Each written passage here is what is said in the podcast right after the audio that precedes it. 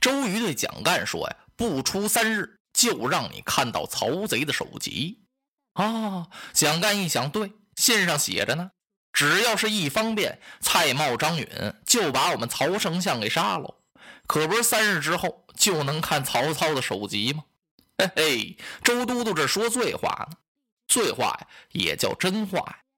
啊，贤弟，但愿如此。说着话，蒋干把那书信就藏起来了。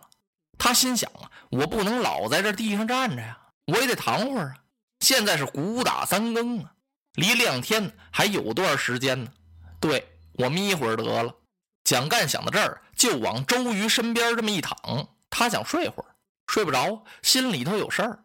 他总怕，周瑜睡着睡着一会儿起来，这都没准儿啊，因为人家是大将军呢。你看他醉那样，说不定他待会儿就清醒了。半夜起来要办公，往桌子那儿一坐，发现信没了，哎，这怎么办呀？这人啊。都是自己吓唬自己。蒋干是越想越害怕，越害怕越睡不着，出了一身冷汗。就在这功夫，忽听腾腾腾，帐外有脚步声，紧跟着这帐帘这么一挑，由着外边进来一个人，可把蒋干吓坏了，心说这是干什么的呀？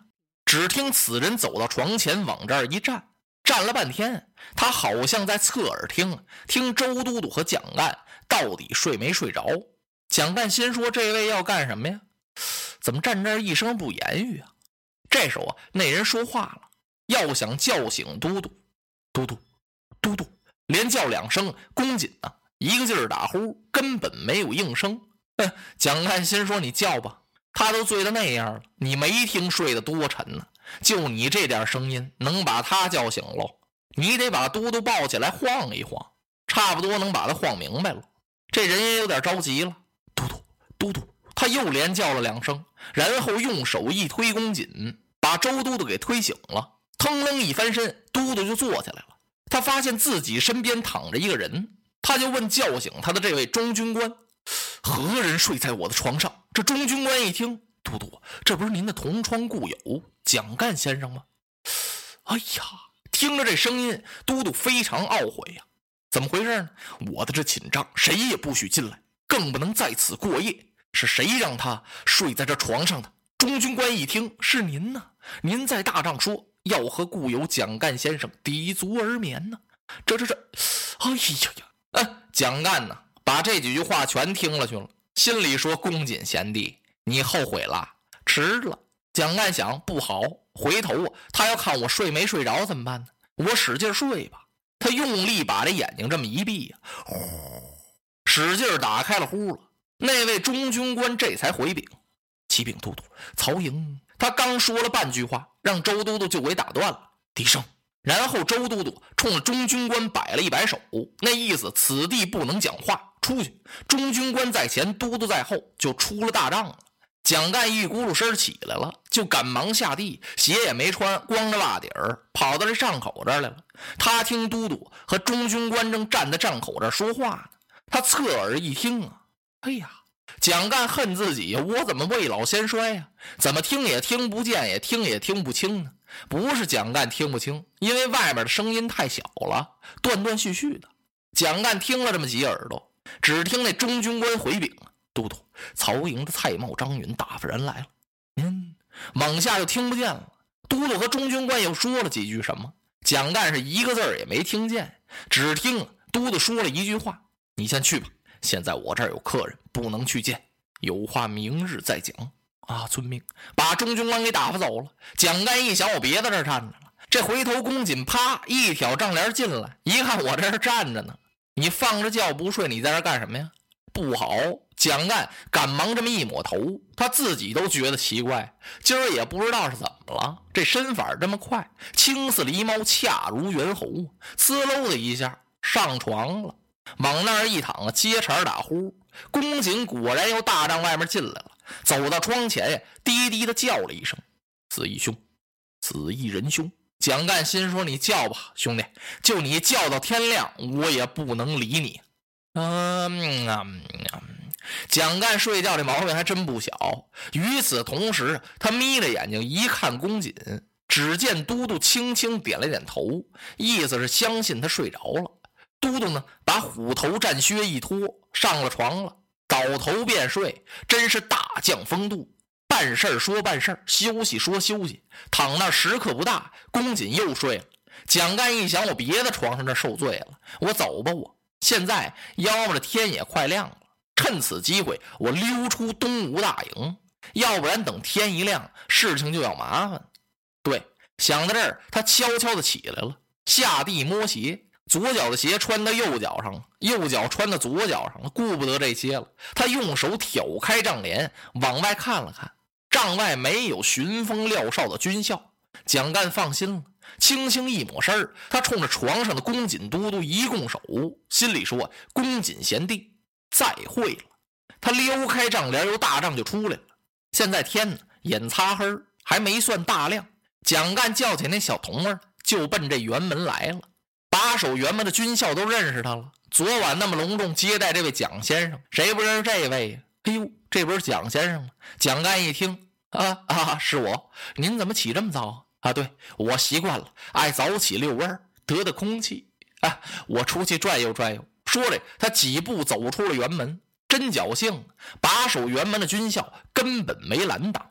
蒋干出得辕门来，是拉着小童儿就跑啊！跑到江边一看，他那小船啊还在那儿呢。那两个水手正在舱里睡觉呢。蒋干把他们叫起来，拉着小童儿上了船，吩咐一声：“开船。”这俩水手稀里糊涂的，蒋先生，您上哪儿啊？上哪儿？回家！快快快，是越快越好。哦，这两个水手赶忙是飞照开船呢。小船，回了曹营了。来到曹营，蒋干先生是弃舟登岸，弹奏一声，啊，啊，啪啪，干嘛？掸了掸尘土。其实，在这船上哪来的尘土？这叫派头。当一掸鞋的时候，才发现左脚鞋穿右脚上呢。换过来吧，换过来之后，自己是大摇大摆直奔曹操的大帐。有人进去回禀说：“蒋干先生回来了。”哦，曹操一听啊，蒋子义去的麻利，回来的快。他吩咐一声说：“我有请。”哎呦，这还了得！丞相居然给这蒋干先生下了个请字。蒋干这高兴，把胸脯拔得老高，由得帐外进来。走到了帅案前，是深施一礼。蒋子义参见丞相。好，子义，你由三江口回来了，是回复丞相的将令。我来问你，此次三江口之行，游说周郎如何呀？就是这趟你去的怎么样？哎，蒋干长叹了一声：“哈，丞相，那周郎年轻气盛，傲气凌人，根本言语难以打动。